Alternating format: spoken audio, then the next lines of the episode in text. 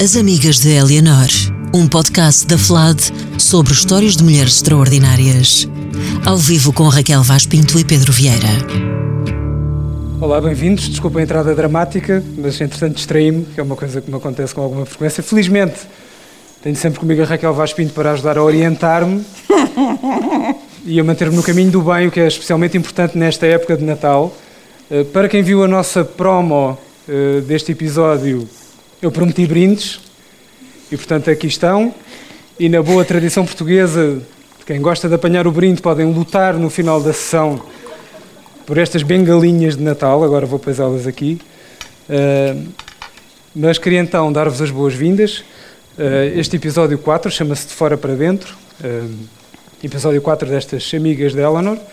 Hoje vamos falar então de pessoas que vieram e que fizeram esse percurso ou que descenderam de outras pessoas que vieram de fora e que se integraram uh, e que ganharam uma vida nova e ganharam uma preponderância, neste caso dentro dos Estados Unidos, uh, base natural das conversas aqui na FLAD. Uh, o episódio de hoje tem uma circunstância particular, vai ter uma dedicatória que a Raquel vai fazer. falámos durante o fim de semana sobre esta circunstância, portanto, Raquel, a palavra é toda tua. Bem, muito obrigada.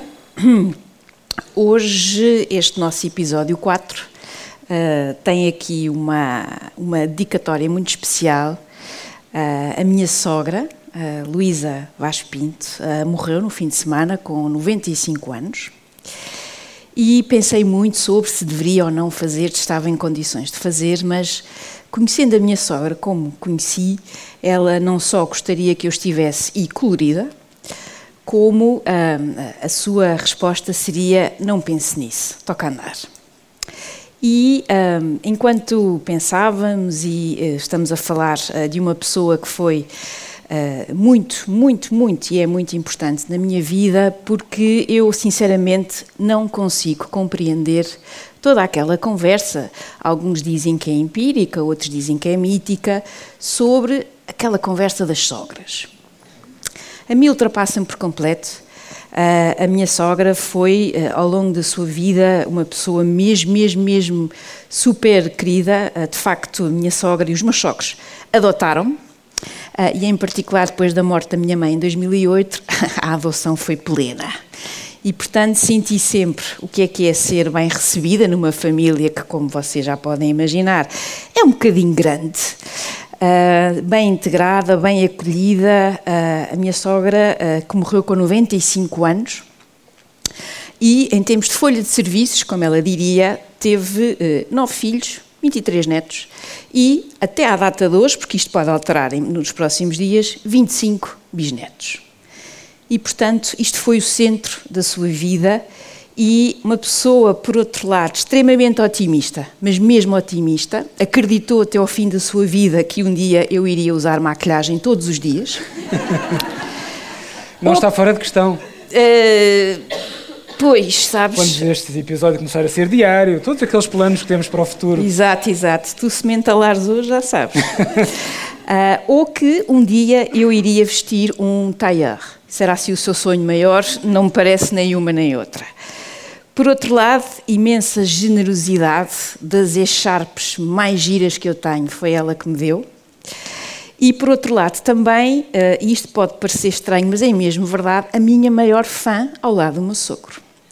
Não houve livro que eu uh, fizesse e apresentasse que eles não fossem, não havia conferência e até mesmo, e aqui sim se percebe o amor aqui quase de mãe, que foi os meus choques foram à defesa da minha tese de doutoramento. Não, calma. Três horas sobre a pena de morte. Portanto, isto é amor profundo. Por último, ah, ah, enquanto pensava nela, lembrei muito daquela citação que eu gosto muito de usar e de, e de pensar, que é da Eleanor Roosevelt, eu já aqui trouxe, onde começam verdadeiramente os direitos humanos universais, naqueles lugares pequenos perto de casa, tão perto e tão pequenos que não são passíveis de serem assinalados no mapa do mundo. No entanto, é esse o mundo de cada um de nós, o bairro onde vivemos, a escola ou a universidade que frequentamos. Uh, sem um ativismo cívico preocupado em defender os direitos humanos universais perto de casa, procuraremos em vão pelo seu progresso no mundo. Para usar aqui esta comparação e esta importância da proximidade da Eleanor Roosevelt, a minha sogra foi, sem dúvida, uma pessoa muito importante do meu mundo e sempre, sempre, sempre muito preocupada uh, comigo. Uh, essa preocupação ia ao ponto de sempre que eu fazia um comentário que continha uma análise crítica, sabe-se lá porquê, da Rússia ou da China, em matéria de direitos humanos, eh, a minha sogra telefonava-me logo a seguir muito preocupada. Muito preocupada porque, eh, e aqui temos que ver que com 95 anos viveu a Guerra Fria com uma intensidade muito forte, com o pânico que alguém me encostasse um guarda-chuva. Agora estava mais preocupada que eu bebesse chá ou que encontrasse uma janela aberta.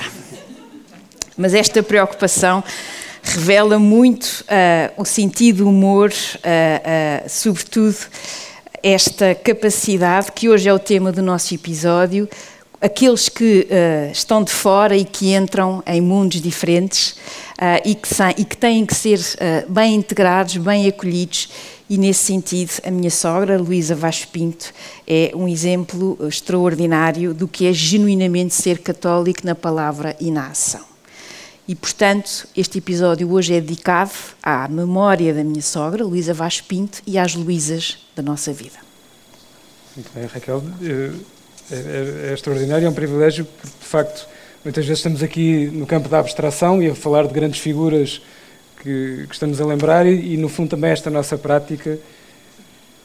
E isto, enfim, é uma coisa. Eu não, não costumo verbalizar isto, mas a, a tua lucidez e a forma como tu expões as coisas, para mim é um privilégio conviver com isso e aqui esta dimensão pessoal está muito presente e de facto é, é uma oportunidade única de, de, trabalhar e de, ao mesmo tempo ter este lado humano. Eu que sou uma péssima pessoa e eu sei que sou, ter este lado humano para mim é, é muito reconfortante. Vamos ao nosso episódio, começamos com não uma pessoa que tenha vindo de fora, mas curiosamente, e porque fiz uh, a minha pesquisa, que se chama ir ao Google, normalmente, uh, não vindo de fora, mas como quase toda a gente que habita ou habitou os Estados Unidos é descendente de alguém que vem de fora. No caso, uma descendente de 23 portugueses fugidos da Inquisição no Brasil, no século XVII, direitos a Nova Amsterdão, viria a chamar-se Nova Iorque, onde nasceria em 1849 Emma Lázaros. Emma Lázaros. Esta é a primeira figura que nós hoje vamos tratar é uma é, é, é, a Emma Lázaros, como o Pedro disse muito bem, tem esta ascendência portuguesa, vai ser aqui a versão poetisa, a versão, eh, já vamos perceber porquê, uma espécie de, eh, de facto, nós portugueses, é um bocadinho como, como, aquilo, como aquela figura que aparece no Tintin, não é? O Oliveira de Figueira, não é? Ou seja, quando menos se espera, num sítio qualquer no mundo, há um vestígio de um português. E aqui, Emma Lázaros é, uh, uma, uh, é uma das grandes vozes do século XIX e que vai ficar sempre um, uh, acoplada a um poema que ela escreve, que se chama O Novo Colosso.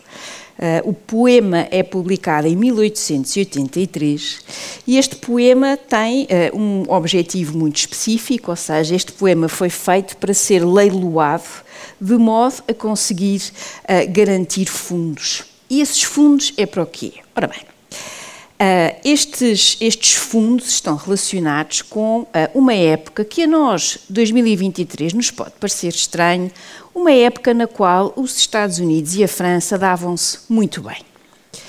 E uh, nesse primeiro século e meio de ótimas relações, e de facto, se nós pensarmos nisso, os, a, a, fundação dos Estados Unidos, a luta da independência, lá vem o Lafayette, todas, o Tocqueville ir à América e estudar aquilo e tal, e escrever aquele livro maravilhoso e não sei o quê. E às tantas, ali na segunda metade do século XIX, um francês tem uma ideia ótima, que é a de começar a pensar, vamos comemorar o centenário uh, da Revolução dos Estados Unidos com uma estátua e ele pôs em marcha todo um projeto. Uh, França, século XIX, há escultores, há engenheiros, há todo um, um burburinho científico prático e uh, uh, acabam por pensar numa estátua que depois vai dar, sei lá, assim, uma coisa que nós conhecemos pouco, a Estátua da Liberdade, ali à entrada de Nova Iorque. E uh, neste contexto todo, os franceses tratam de tudo. Frédéric Auguste Bartholdi, não sei se disse bem o meu francês, mas espero que sim. Eu treinei em casa de forma muito enfática para isto sair bem, porque Digamos eu sou é francês, completamente francês anglófona. É francês técnico. Francês técnico, exato. Uh, ao domingo. Um, e, um, e um, portanto, a estátua é feita, só que, amigos, amigos, mas calma, quer dizer, os franceses entregam a estátua e disseram, mas vocês têm que tratar do pedestal, porque isto nós também não podemos oferecer tudo. E então lá foi a estátua de liberdade, uh, pedestal, uh, houve, como, como é muito um indicador muito interessante da sociedade civil dos Estados Unidos, um, houve um, todo um conjunto de atividades para angariar dinheiro, porque aquilo tinha que ser um pedestal em condições, quer dizer, não podia ser assim uma coisa uh, uh, mal arrumada. E então este poema uh, da Emma Lázaros é escrito com esta intenção. E é ela que cunha aquelas palavras magníficas, por exemplo, esta ideia da Estátua da Liberdade como a mãe dos exilados, the Mother of Exiles, ou, ou depois aquelas frases mais conhecidas e que de forma muito irónica e trágica hoje em dia são um tema muito sério de política interna e de política internacional, ou seja, a questão da imigração, a questão de toda esta relação com o que se passa no mundo, porque de facto as guerras, os conflitos, as perseguições não, não amainaram de todo, pelo contrário. E, eh, e, é, e, é, portanto, é naquele pedestal, naquela estátua, que significa esta ideia muito importante daqueles que chegam a Ellis Island e por aí fora, é, é dela, eh, é, é desta Emma Lázaros, que, muito sinceramente, uh, aconselho-vos a ler a sua poesia. Ela é muito mais do que este poema extraordinário, em que ela, às tantas, diz, e de facto é muito bonito. Give me your tired, your poor, your huddled masses yearning to breathe free. The wretched refuse of your teeming shore. Send these, the homeless, tempest tossed to me. I lift my lamp beside the golden door. É muito engraçado porque também ao mesmo tempo estamos a falar qualquer imigração, de toda a gente que é perseguida. Nem estamos sequer a discutir o tipo de imigração, se é brain, se não é brain, se é técnico, se é especializado. Portanto, é de facto eh, um século XIX e também é um século eh, no qual eh, começamos a assistir nos Estados Unidos a vagas de refugiados, de imigrantes judeus que fogem dos pogroms do Império Russo no continente europeu. E, portanto, mas é de facto uma poetisa que tem muito mais do que este poema, embora evidentemente ela passe a ficar colada a este, a este poema e que eu não posso, não posso aconselhar mais, porque é mesmo, mesmo muito boa. Poesia. Quem diria, eu sou um pouco rude e não sou grande leitor de poesia, estou sempre a, a confessá-lo, eh, mas fiquei com vontade. Isso, Raquel, isso estraga-me um pouco a tá, persona. Tu estás muito natalício. Estou muito, hoje. não é? Estou um pouco grinch.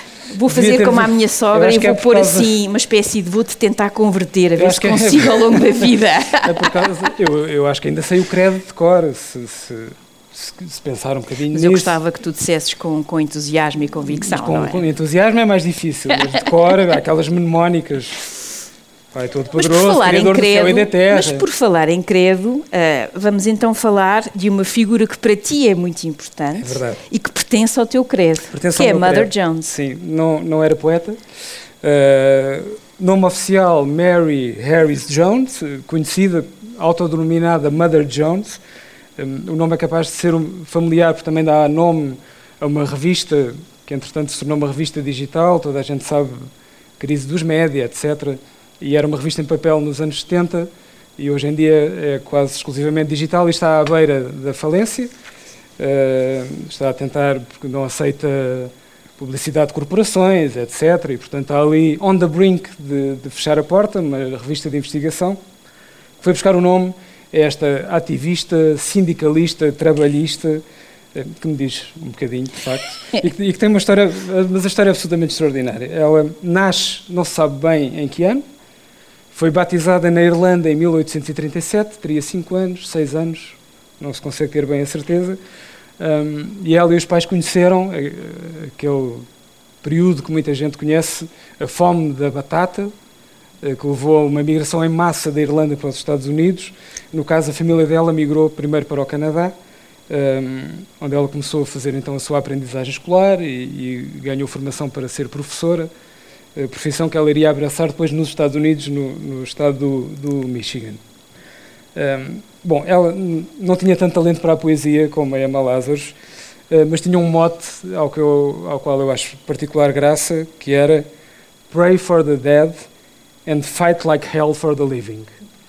Um, e foi um bocadinho isto que ela fez, não desde o início, e há aqui uma reconversão absolutamente extraordinária. Ela casou, como era natural, relativamente jovem, uh, com um operário de uma fundição, um tal George Jones, Uh, e então retirou-se para casa. Era, aliás, e depois há muitas contradições neste percurso, era uma defensora de que as mulheres deviam estar em casa. Embora fosse depois uma lutadora pelos direitos laborais, ela achava que as mulheres estariam melhor em casa, mas que os homens deveriam ter direito a uma vida digna e só se as mulheres tivessem necessidade absoluta de trabalhar é que então deveriam ter as mesmas condições que os homens. Uh, e então vivia em casa, a fazer a, a, sua labuta, uh, até ao momento em que, em 1867, a sua primeira grande provação, o marido e os quatro filhos, o mais velho deles com 5 anos, morrem todos de febre amarela nos Estados Unidos. Uh, então volta para perto da família, volta a ser costureira para ganhar a vida em 1867 e em 1871, mais um facto histórico, grande incêndio de Chicago, perde a casa e perde a oficina de costura no grande incêndio de Chicago e volta a ficar na miséria nesta altura. E então enfim, valha-me Deus, por alguma razão misteriosa, inscreve-se num sindicato e a partir daí é quando cria a sua persona de Mother Jones e envolve-se nas lutas laborais. Um, coisas sérias, né? pronto, eu próprio parodio um bocado a questão de, das lutas laborais e, e, e, às vezes dos discursos estafados, mas isto era uma altura em que as coisas eram tratadas com violência. Um, e ela não esteve presente no incidente do Haymarket, que viria uhum depois a dar origem ao 1 de Maio, mas estava muito envolvida neste caldo uh, de lutas laborais uh, em que havia milícias do lado das empresas, em que havia uh, malta musculada do lado dos sindicatos, dos mineiros, tinham a sua tropa de choque para enfrentar os patrões, etc. E ela não ia pela força física, mas ia pela força moral e pela capacidade de discurso, uma espécie de picareta falante que é uma, é uma formulação que depois viria mais tarde também a ser usada em Portugal, noutras circunstâncias, uhum. mas não, basicamente não se calava. Pronto. E depois há, há, dinâmicas interessantes. Nós já falámos aqui das sufragistas, falámos inclusive no episódio passado, com quem ela se dava particularmente mal nos Estados Unidos. E isto porquê? E ela era acusada pelas sufragistas, mas tu não aderes à nossa luta, não queres saber das mulheres. Eh, e ela dizia, para mim, isso das mulheres votarem é uma, vou citar, uma distração burguesa num cenário de exploração laboral. Portanto, primeiro resolver as questões de classe e depois logo vemos se as mulheres votam ou não votam. Um, e de facto foi, uh, acabou por ser uma pessoa que varreu os Estados Unidos de uma, ponta, de uma ponta à outra, teve inúmeras lutas, direitos laborais em geral, direitos das mulheres no caso de trabalharem, a batalha pela redução do horário de trabalho, que era em média na altura das suas lutas no final do século XIX, 12 horas por dia, a jornada, sem folgas a luta muito séria contra o trabalho infantil. infantil. Foi mesmo muito importante e, aliás, organizou uma conhecida marcha, March of the Mill Children, em que pôs crianças a marchar em direção à residência de verão do presidente Theodore Roosevelt, também já foi citado aqui, não foi recebida, já agora, não foi recebida em audiência, uhum. mas chamou para as bocas do mundo e para a imprensa todas estas questões laborais, um, até que a determinada altura eh, sofreu inúmeros processos, foi presa pelo menos duas vezes, que eu encontrasse referências, uma delas com a idade entre os 76 e os 81 anos, portanto, no mínimo 76 se tivesse nascido em 1837, no máximo 81, eh, e foi presa por fazer um levantamento à porta de uma, de uma fábrica, condenada a 20 anos de prisão na altura, mas depois teve uma espécie de habeas corpus e foi libertada ao fim de três meses, e depois voltou a ser presa já com 77 ou 82 anos, depois de uma greve de mineiros no Colorado, contra um tal de Rockefeller, Júnior, que esse sim depois acabou por aceitar receber. Os teus olhos até brilham até brilham, isto é uma coisa... E, e portanto, isto é, isto é, uma coisa para mim muito, muito inspiradora. E, e há aqui um detalhe uh, na, na, própria da Mother Jones, como sou a dizer-se hoje em dia, que é, a pessoa imagina esta figura meio romantizada, como é que seria esta figura? Como é que, qual é que era o aspecto desta Mother Jones? Era uma espécie de guerrilheira? Era uma espécie, não sei, eu começava a imaginar aquelas guerras dos canudos do Brasil, um, eh, os farroupilhas, não é? aquela coisa. E eu peço então aqui à nossa produção para mostrar uma imagem da Mother Jones, que era esta velhinha que poderia estar a dar de comer aos gatos.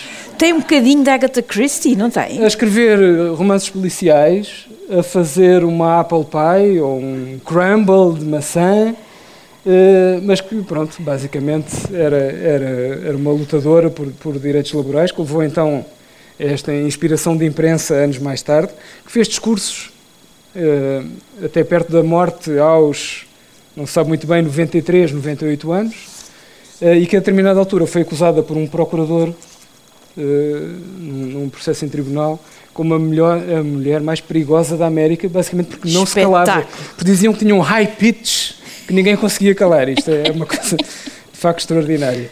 Um, para, para, encerrar este capítulo e entrarmos mais a sério no, no século XX, uh, encontrei outra, outra citação dela. Não é um moto tão sucinto como, como aquele do Fight Like Hell, mas que tem muita graça e que tem a ver também com esta dinâmica meio equívoca, às vezes, com as lutas das mulheres e o que é que era ser mulher, e para ela realmente dar um soco nos queixos do grande capital era mais importante.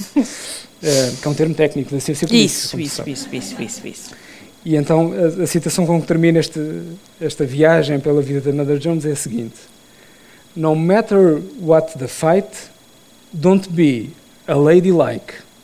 God Almighty made women, and the Rockefeller gang of thieves made the ladies.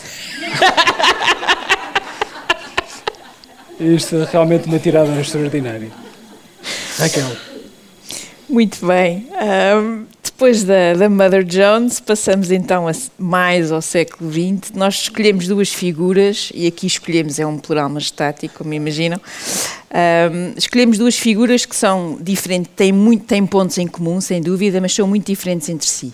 Uma é Anna Arendt e a outra é Madeleine Albright. Um, um, o que é que se pode dizer de uh, Hannah Arendt? É, é, de facto muito difícil e eu, que quase que sofri chicotadas psicológicas, uh, tive que reduzir o número de coisas que queria dizer e, e, e, citações que queria usar e tudo mais. Mas são duas figuras que nós acabamos por conhecer um pouco melhor. Um, Hannah Arendt, muitas vezes associada a duas partes da sua vida a escrita de um certo livro sobre um certo julgamento em Jerusalém e toda a controvérsia que se seguiu àquela sua ideia da banalidade do mal, uh, uh, relativamente ao julgamento de Adolf Eichmann em Jerusalém, uh, que estava claramente a passear na Argentina e sem querer foi, entrou num, foi, foi, foi levado para Israel, mas foi certamente sem querer. Entrou num carro e depois num é avião isso. sem querer. Entrou-se tudo sem querer. Uh, e foi e este julgamento ficou ficou foi muito famoso sem dúvida obviamente pelo papel crucial que Eichmann teve no Holocausto, mas também pela própria cobertura que foi dada a este julgamento e o livro da Ana Arendt foi, vamos dizê-lo de forma muito serena e elegante, controverso. Mas ela gostava disto, ela gostava da controvérsia. O outro aspecto que muitas vezes é relacionado com Ana Arendt é, é o facto de, sendo ela judia, uh, ter tido aqui uh, um affair, também vamos dizer assim, porque assim nestas línguas estrangeiras parece assim mais, parece mais suave, mais suave com um tal de Heidegger. Uh, e portanto, de facto, às vezes o amor não escolhe ideologias e isto é complicado. Mas tirando estes dois aspectos que muitas vezes se associam a esta figura, um, para mim, esta, a Ana Arendt tem, um, tem uma, uma mistura muito especial eh, de uma mulher uh, muito consciente, muito atenta, muito observadora e que ao longo da sua vida foi uh, ela própria testemunha de muitas destas coisas e, sobretudo, uh, de, de, duas guerras mundiais e, em particular, a segunda, com todo o horror uh, humanitário que implicou esta guerra. Uh, Ana Arendt, uh, a vida, olhem, é daquelas vidas que nós começamos a ler, a saber, a ver e pensamos que de facto somos mesmo insignificantes, não é? Porque é, é, é, é toda ela é uma é uma atuação, é, é, uma força, uma, uma garra, uma, uh, uma vontade de saber mais, de conhecer mais, de viajar, de fazer. E ela tem vários aspectos da sua vida que são de facto muito, muito, muito interessantes. Ela nasce em, no estado de Hanover e depois muda-se para Königsberg, hoje em dia dá por outro nome, uma tal de Kaliningrado uh, russa, uh, na, à época ainda Königsberg, a cidade mais conhecida por ser a cidade de Kant, mas mais importante aqui para a nossa conversa, o facto de ser a cidade uh, ducal da Prússia e, portanto, uma cidade com uh, um carisma muito especial e uh, tem uma vida uh, muito, uh, muito viva, muito intensa. O pai dela morre aos sete anos. Depois tem um conjunto de aspectos que são, de facto, é uma vida plena. ela é expulsa da escola aos 14 anos, porque há um professor que faz lá uns comentários que ela não apreciou e ela decide organizou um boicote e uma greve e um piquete e tudo mais. Aos 14 anos foi posta na rua. E, portanto, também teve que organizar uma outra escola numa outra cidade. Ao longo de tudo isto, a família sofre a Primeira Guerra Mundial e, portanto, muda-se para Berlim e depois regressa a Königsberg. Outros aspectos importantes: Hannah Arendt é presa pela Gestapo em 33 durante oito dias eh, e, eh, após assistir ao incêndio do Reichstag, ela. Para quem está só a ouvir em Eu a pôr aspas. fez aspas com os dedos. ela, ela percebe claramente que tem que, tem, tem que fugir, tem que ir embora, pega na família, cá vai disto e vai para Paris. Uh, depois, uh, em Paris, mais à frente, uh, acaba por ser colocada num daqueles campos de internamento, também é outro nome teufemístico, não é? franceses, durante cinco semanas, findas as quais há, há ali uma quebra uh, e há uma fuga em massa e ela consegue fugir. A história da fuga dela é uma, até chegar aos Estados Unidos é uma coisa absolutamente extraordinária. Ela ela vai fazer um, um, périplo até ao sul, uh, Marselha, depois consegue o visto, depois tem que fugir à pressa, uh, faz o caminho todo a Espanha, chega a Lisboa e é de Lisboa que vai para uh, os Estados Unidos e com isso consegue salvar-se a ela, ao marido e uh, uh, aos, seus, aos seus familiares. Aqui, talvez... Num, num, período da vida dela em que foi apátrida. Apátrida. Tinha perdido a nacionalidade em 37.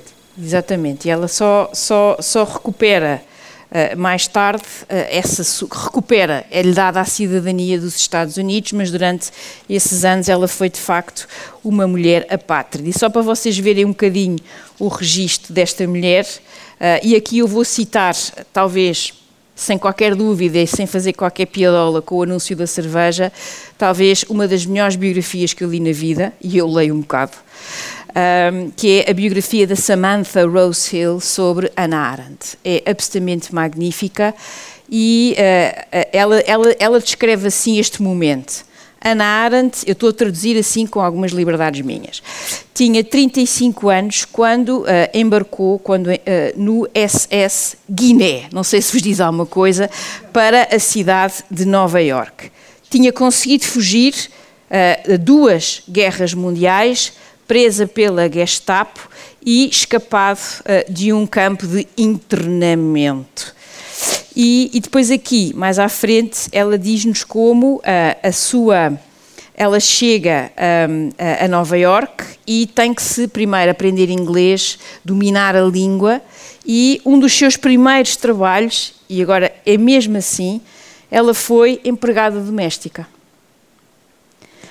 E nós pensamos, Ana Arendt, aquele intelecto a fervilhar, ela a pensar nas origens do totalitarismo e a arrumar a roupa nas gavetas e a preocupar-se com aquilo tudo. Mas esta é a realidade de muitas pessoas uh, que, a fugir uh, uh, da, da fome, da perseguição, da morte, da tortura, chegam às sociedades e têm que se integrar e têm que, muitas vezes, como nós dizemos em português, zero. começar do zero, fazer pela vida. E ela, de forma muito engraçada, ela diz que ficou, trabalhava numa família ótima, que percebia perfeitamente que aquilo não era propriamente porque ela tinha queda e, portanto, que muitas vezes uh, uh, a ajudavam nos trabalhos da casa e a poupavam de andar ali. Porque imagina, ela está a pensar as origens do totalitarismo, ora bem, deixa-me pensar a propaganda, as elites, as massas. Ai, olha aqui, esta roupa agora é aqui na gaveta X. Espera aí que me enganei no amaciador. Espera aí, agora vou voltar aqui. Ora bem, o, o, o papel do totalitarismo que ela depois publica em 1900 1951. Ou seja, esta é uma, uma figura, uma, uma, alguém que de facto contribuiu muito para a sociedade onde chegou, que traz consigo uma vida completamente europeia, uma forma de pensar alemã. Uh, ela, aliás, diz que é na língua alemã que ela se encontra. E uh, para não pensarem que ela também não é uma pessoa dada à, à vida normal como todos nós, Uh, isto para mim, eu só de ler isto já, eu já adorava Ana Arendt, depois de ler isto tão mais ainda, uh, quando uma das suas, uh, uma das pessoas que escreveu sobre ela diz Anna Arendt rose very slowly in the mornings and required several cups of coffee. E agora vejam a forma elegante. Before she could approach sociability. Isto sou eu. Mais à frente, ela uh, também faz outra coisa muito gira e ela sempre teve outra que eu me identifico o mais possível. Ela adorava a Sicília e, em particular, a cidade de Siracusa, à qual ela regressou muitas vezes ao longo da sua vida. Para mim, é logo assim um sinal de inteligência superior estes seus gostos. Adorava Homero, lia grego, Uh, e para não pensarem que isto é suficiente, vou-vos só dar este, este toque. Ela, às tantas, como toda a gente pensante nos Estados Unidos, às tantas teve ficha no FBI. Também há aqueles tempos não era propriamente assim uma grande, uma grande dificuldade. Um grande feito, não é? O Uber estava muito atento a toda a gente. O nome de aspirador, curiosamente. Exatamente, ele aspirava muito e aspirou, aliás, várias reputações de várias pessoas. Um, e ela, ela chega aos Estados Unidos, pronto, faz o seu caminho e uh, a imagem que nós temos dela de pensadora, de intelectual, no sentido que ela, aliás, não gostava muito da palavra, uh, professora, palestras, conferências, ela vai ser a primeira de muitas em Princeton, a primeira mulher a ser convidada a dar um seminário, a primeira mulher a ter, a ser do quadro da universidade, é todo um conjunto de primeiras. E às tantas, ela viaja pelos Estados Unidos inteiros, palestras, conferências, seminários e tudo mais, e às tantas há um paizinho que está muito preocupado com a influência que ela tem na filha e faz uma denúncia ao FBI.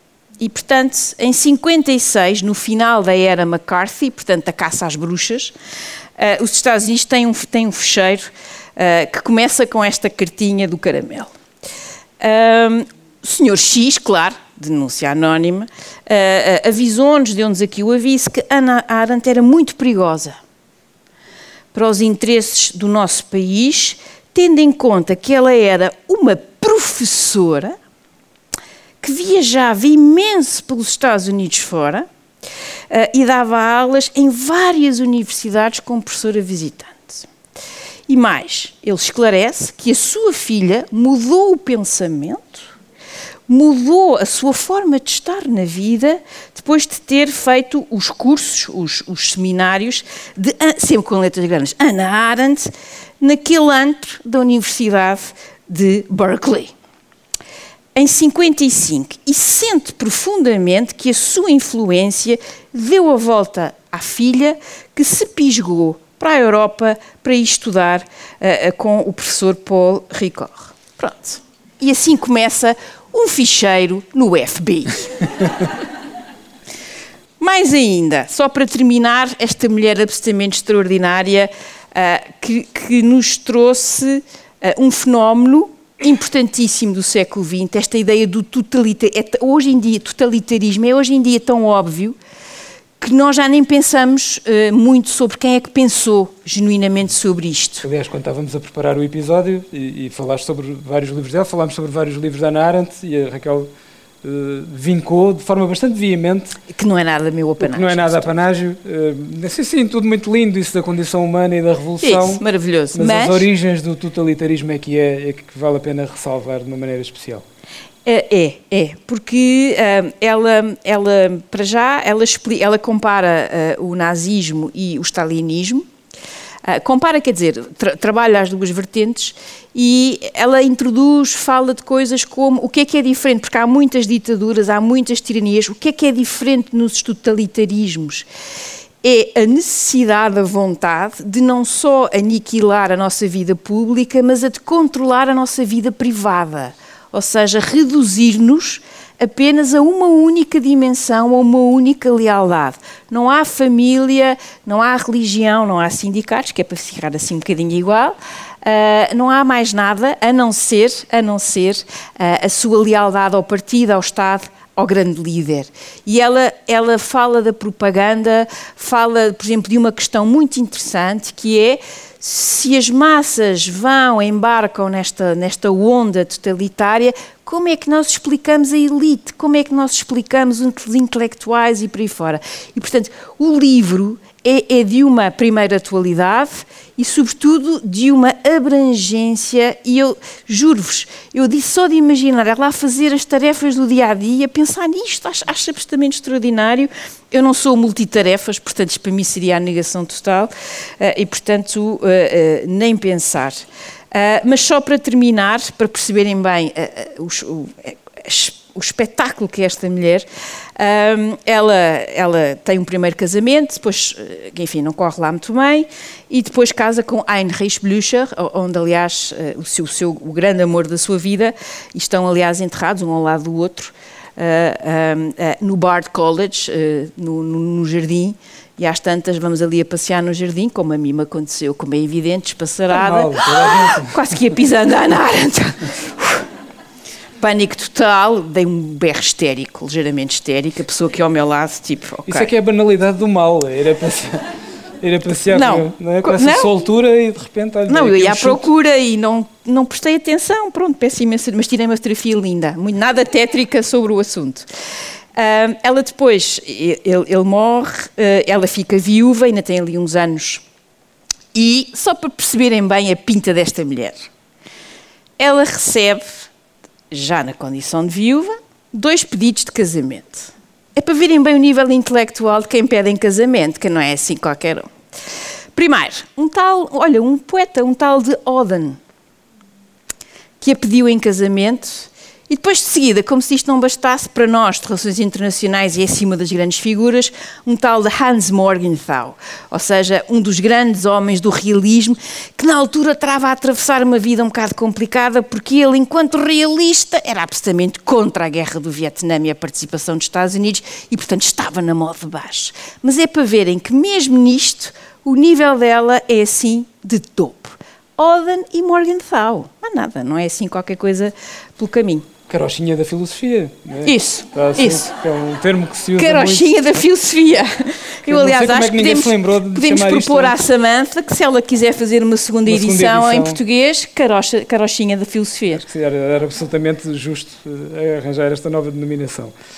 Raquel, vamos avançar mais um pouco no, no século XX, mas também para uma figura uh, que viveu esse, esses, digamos, esses anos de, de brasa da Segunda Guerra Mundial com a sua família. Eh, mais uma imigrante que depois ganha uma grande preponderância nos Estados Unidos. Olhem, vou falar-vos, vamos falar-vos de uh, Mariana Madeleine, ou assim em casa, uh, Madelenka, uh, que nós conhecemos como Madeleine, neste caso já não Corbel, mas Albright. ela nasce em Praga, em 37, e portanto é uma família que vai sofrer o impacto da Segunda Guerra Mundial. Uh, e eles, primeiro Belgrado, depois uh, Inglaterra. Depois há, uma, há, um segundo momento importante, ou seja, a sua família, o seu pai, uh, eles termina a Segunda Guerra Mundial e, como muito bons europeus, pensaram que podiam regressar à Checoslováquia e que a democracia continuava.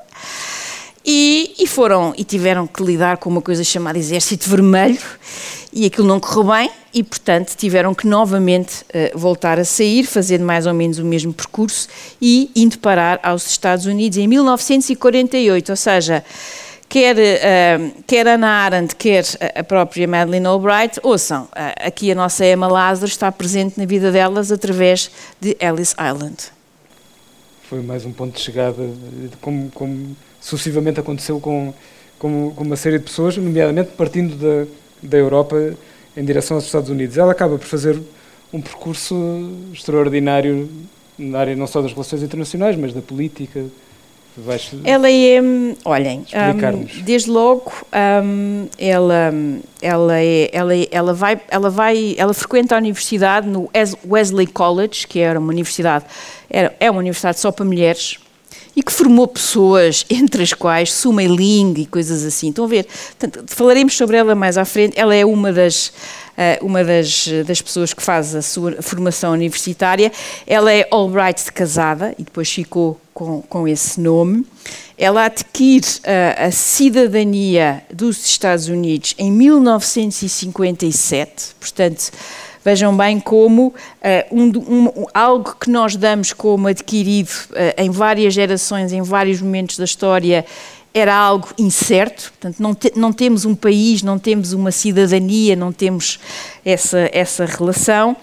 E depois uh, fez todo um percurso uh, em termos de envolvimento com o Partido Democrata. Ela, aliás, conta nas suas memórias, justamente apelidadas, uh, intituladas Madam Secretary. Ela foi a primeira secretária de Estado dos Estados Unidos, portanto, a primeira mulher a ser o equivalente no, ao nosso Ministro dos Negócios Estrangeiros, ao Ministro dos Negócios Estrangeiros e ela faz aqui uh, todo um percurso com o Partido Democrata. Ela apoia vários candidatos, várias figuras. Uh, aliás, quando se estuda a sua, quando lemos a sua biografia, as suas memórias, a sua biografia, nós percebemos como é quase ali uma fotografia da evolução do Partido Democrata uh, ali a partir de Jimmy Carter e companhia. E, e depois vai fazendo um, fez um papel muito importante nas Nações Unidas e depois tem aqui o seu momento momento evidentemente extraordinário que foi ter sido uh, em 97 e aqui uh, uh, honra seja feita a Bill Clinton que a foi buscar para ser a sua secretária de Estado e, e com isso Madeleine Albright que era uma figura eu, eu acho mesmo muito interessante ela, ela, ela, aliás, é dela a citação que deu origem ao nosso passatempo da, da famosa caneca. É verdade.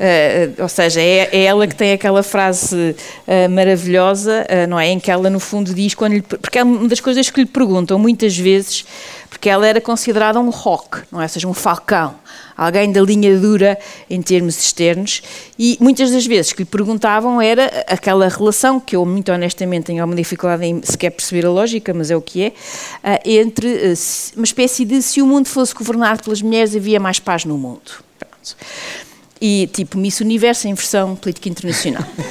E, e ela ela, e ela, que era brilhante, responde assim: Não me encontro entre aqueles que acreditam que se o mundo fosse apenas governado por mulheres, as guerras desapareceriam. A capacidade humana para o erro e para a estupidez está amplamente distribuída. Mas a história deste século diz-nos que a democracia leva à paz. E o senso comum diz-nos que a democracia não é possível sem a participação plena das mulheres. Ou seja, ela, através do seu, da sua, do seu papel, do seu lado pioneiro, uh, daqueles elementos, de aqueles pormenores, e aquilo depois passou a ser uma espécie de marca registada Madeleine Albright, que eram todos aqueles seus, uh, aqueles seus, uh, como é que nós dizemos, accessories em inglês, não é? que ela usava de acordo com as circunstâncias. Um, e, e, e, sempre com uma vitalidade, um entusiasmo, uma capacidade. O último livro dela sobre os fascismos, as ditaduras. Portanto, alguém sempre muito atenta, mas também com esse passado de ter sentido na pele o que é que é isto de ser uh, perseguido, de não poder regressar a casa ou ter que fugir de casa porque uh, não se pode viver uh, no local, no estado em que nascemos que para nós portugueses é uma coisa realmente muito estranha e temos muita sorte nesse aspecto. É que de facto vivemos na Europa, mas QB, não é? Aqui no nosso cantinho não há propriamente mudança de fronteiras, invasões. Sim, tirando aqueles 60 anos que nós já decidimos que não falamos. Polónia, não, não é? falamos. Hum? Não somos não, uma não Polónia. Somos, não somos a Polónia, não somos a Checa. República Checa, Chésia, Eslováquia, se vocês fizerem mesmo o exercício de mudança de fronteiras na Europa Central e na Europa de Leste, é uma canseira. Porque ao longo dos séculos, não há raras aquelas fronteiras que estão sequer quietas. É, é mesmo um exercício de, de, ansiedade quase em termos de um, em termos de sentimento do que é isso da nação.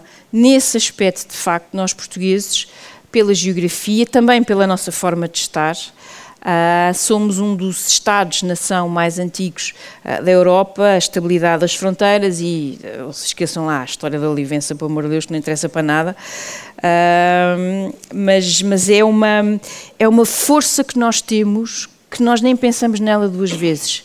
No entanto, basta atravessarmos a fronteira, e agora então ainda mais quentinho está, toda a questão do que é que é isso da autodeterminação, o que é que é isso da nação, o que é que é isso de nacionalidades e todo um conjunto de nuances uh, por aí fora. Para terminar, Madeleine Albright, ela tem outra frase que eu adoro. Ela tem muitas, mas já sabem que este ditador ao meu lado não me deixa fazer as coisas que eu quero. Um... Ainda me punha a dizer mal dela, assim, da, hum? da Falcoa, que eu não sei se é um termo que existe em, em relações internacionais, ou Falcoa Tu tem cuidado, tu tem cuidado. Um, ela tem uma frase ótima que eu acho que também explica muito um, esta relação que ela tem com o, o, papel destas mulheres mais pioneiras e aquilo que elas fazem e depois a partir daí o que todas as outras podem fazer e ela às tantas tem esta frase que é There is a special place in hell for women who don't help other women. Eu acho que é muito ela, ou seja, é esta ideia de que uh, é preciso haver aqui alguma solidariedade para pôr certas coisas em marcha. Muito bem, vamos encerrar este tema, este episódio, com uma nota eh, portuguesa, mas que tem a ver com a integração e tem a ver com outras pessoas e com migrações e com o recomeçar.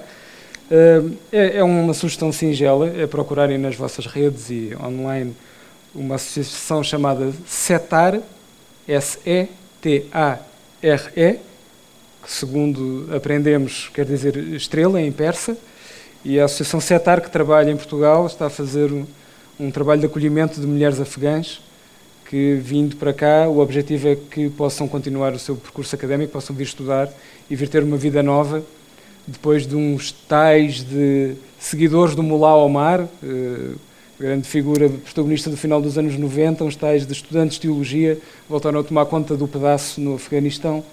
E, portanto, esta CETAR, associação uh, recente portuguesa, está a fazer um, um, trabalho que acho que se pode apelidar de humanitário. E, portanto, visitem uh, o sítio em linha, como se diz em português, para não usarmos só anglicismo, visitem o sítio em linha da CETAR e vejam o que é que eles estão a fazer.